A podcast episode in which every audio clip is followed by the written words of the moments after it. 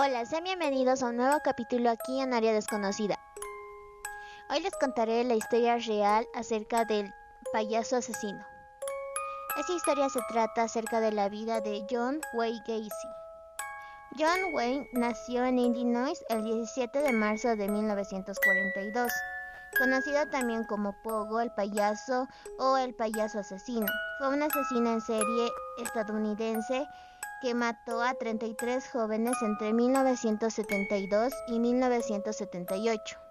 Se dice que el payaso Pogo, de sus 26 víctimas, estas fueron enterradas en el semisótano de su propia casa, tres en diferentes lugares de la misma y otros cuatro fueron lanzados al río cercano. Se le llamó al payaso asesino porque hacía servicios sociales en desfiles y fiestas para niños vestido de payaso.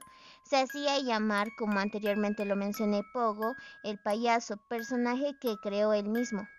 Vamos a hablar un poco sobre la vida de John Wayne Gacy. Él fue el único varón y el segundo de tres hijos nacidos de John Stanley y Marion Elaine. Era de descendencia polaca y danesa. En su infancia sufrió mucho de obesidad. Estaba muy unido a sus dos hermanas y a su madre, quien cariñosamente le llamaba Johnny.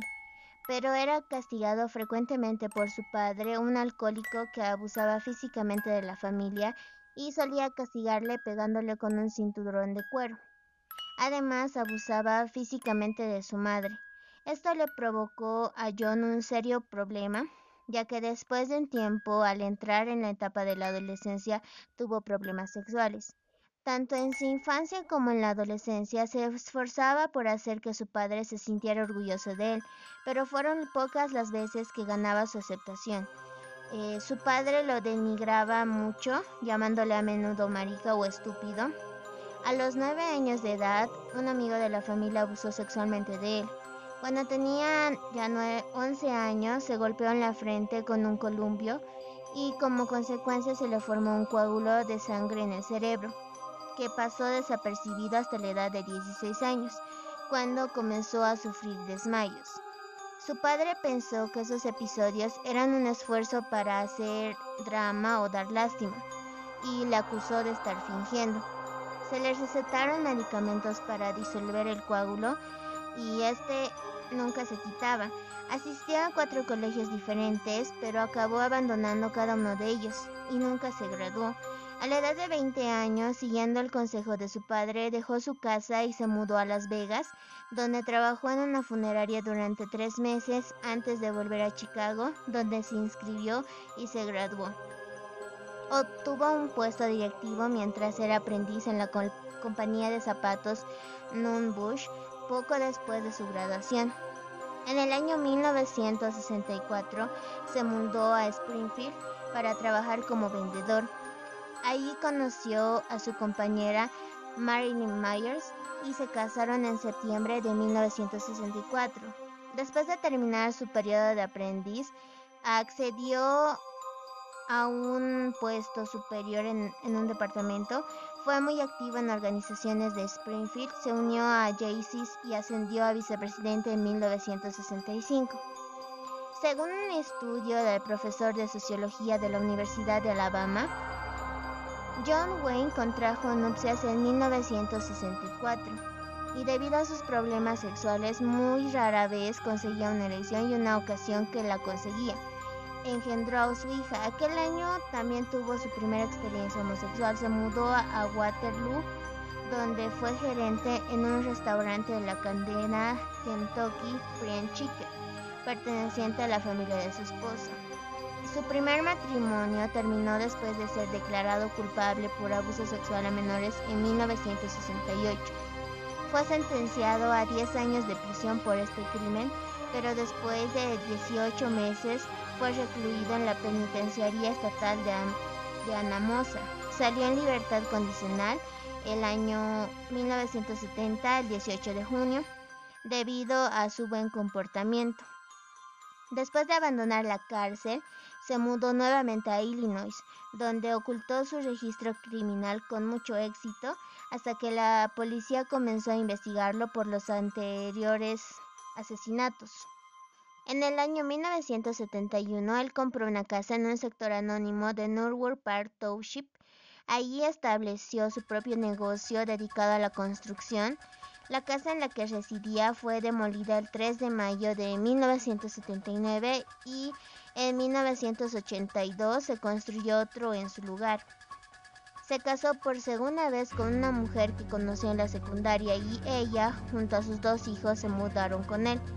Él se convirtió en un importante y respetado miembro de la comunidad, además de su show como payaso. Se hizo partícipe activo del Partido Demócrata como voluntario para limpiar las oficinas del partido. Finalmente se convirtió en vocal de mesa. En este puesto fue capaz de conocer e incluso ser fotografiado con la entonces primera dama Rosalind Carter. De hecho, Carter autografió la fotografía para John Gacy Los mejores deseos. Durante la búsqueda en la casa de Gacy, después de ser arrestado, esta foto causó una vergüenza mayor al servicio secreto de los Estados Unidos, ya que en ella aparecía John con una chapa en su solapa que mostraba una letra S lo que significaba que el servicio secreto le había otorgado la autorización para acceder a información clasificada. Su segundo matrimonio terminó y su esposa se divorció de él a mediados de, del año 1976. Entre los crímenes que tenía John se encontró el de David Daniel, que por aquel entonces tenía 28 años en 1976 en donde declaró que John le ofreció llevarlo a la estación de buses, pero Daniel se rehusó. También dijo que Gacy era muy insistente, llevándolo a pedir siete veces, incluso ofreciéndole marihuana. De dos víctimas que fueron reportadas como supervivientes, Daniel es el único vivo para relatar el procedimiento de John Wayne, el cual consistía en atarlos, torturarlos de diversas formas, sodomizarlos y por último estrangularlos.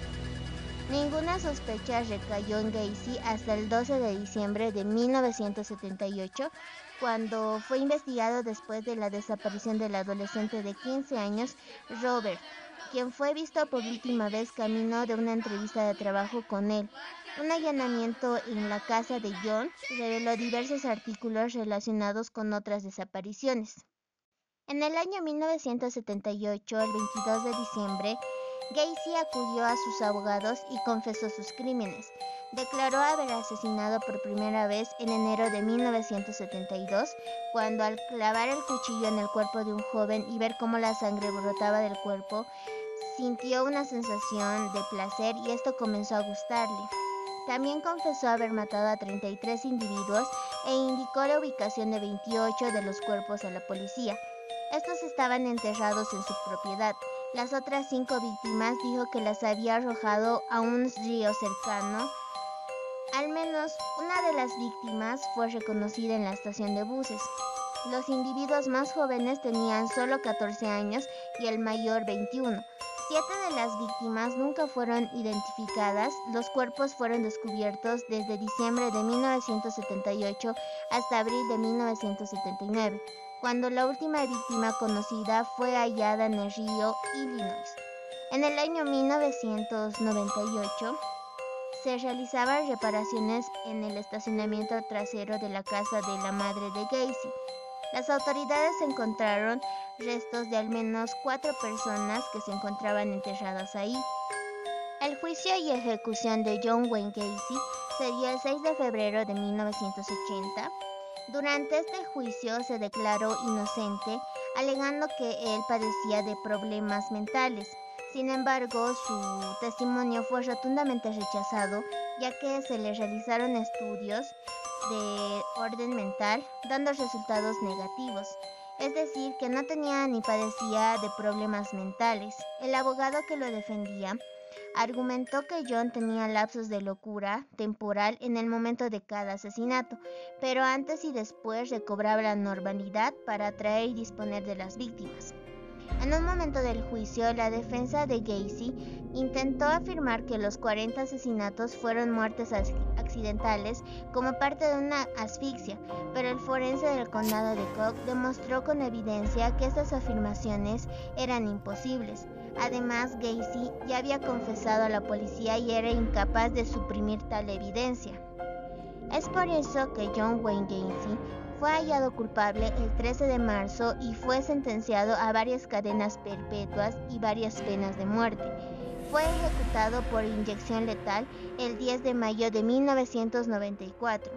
Sus últimas palabras, que revelan su personalidad y su no arrepentimiento por sus crímenes, fueron, matarme no hará regresar a ninguna de las víctimas. El Estado me está asesinando. Bésenme el trasero, nunca sabrán dónde están los otros.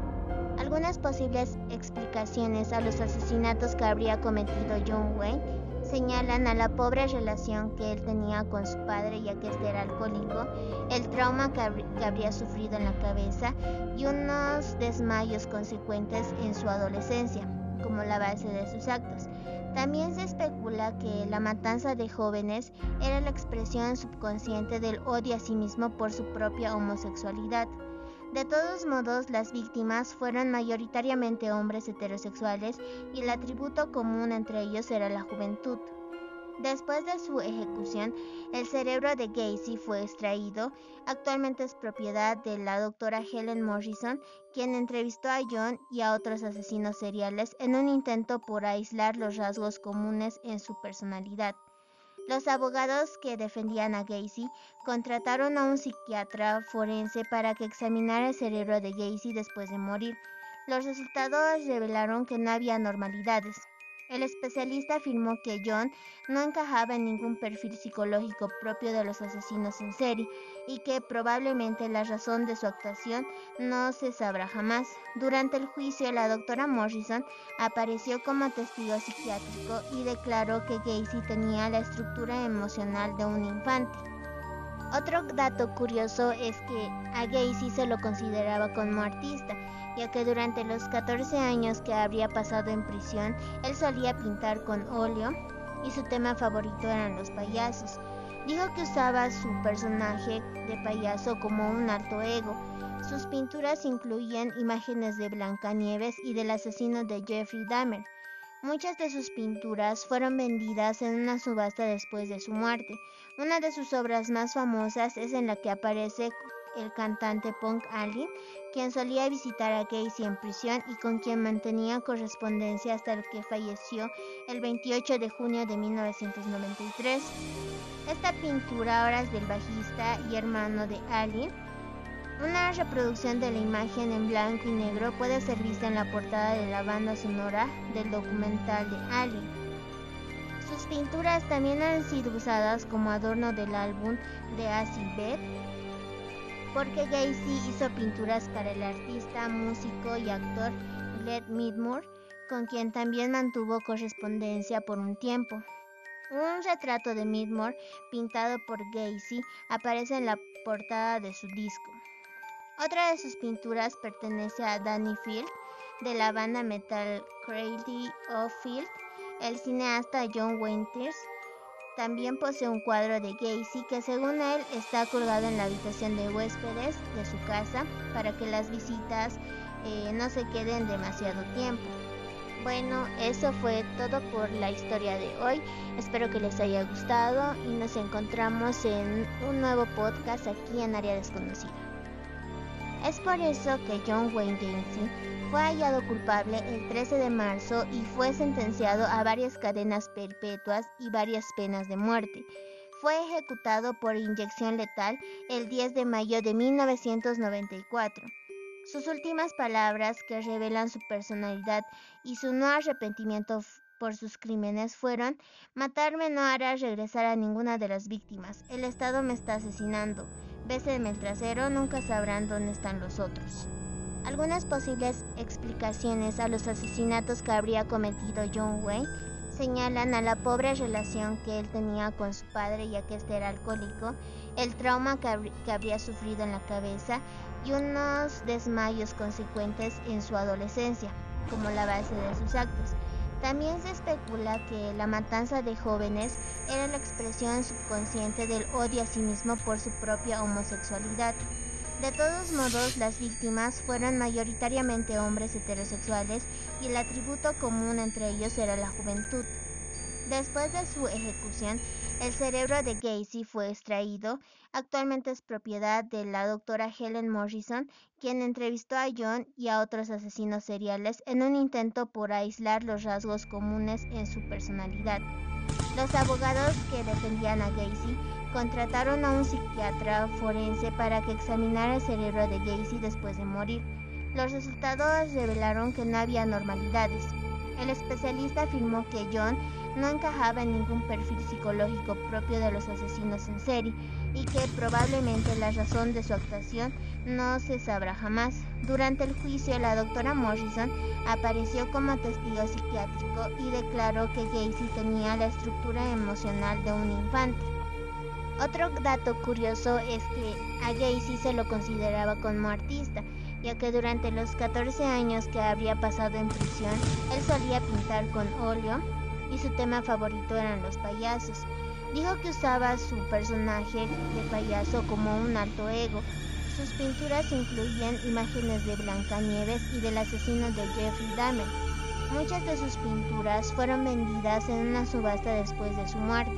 Una de sus obras más famosas es en la que aparece el cantante punk Ali, quien solía visitar a Gacy en prisión y con quien mantenía correspondencia hasta que falleció el 28 de junio de 1993.